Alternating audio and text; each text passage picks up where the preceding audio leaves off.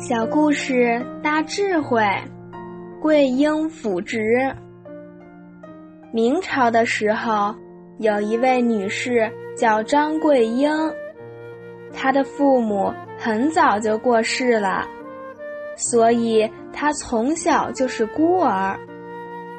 她有三个兄长，后来三个兄长也很早就过世了，她就跟嫂嫂。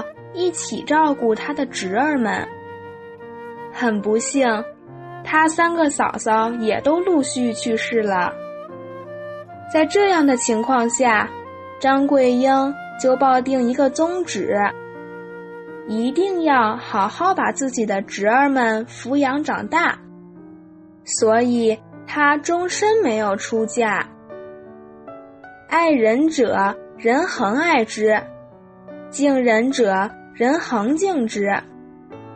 他用真诚的爱心去爱护这些晚辈，相信他的晚年也会赢得晚辈们对他的奉养和尊敬。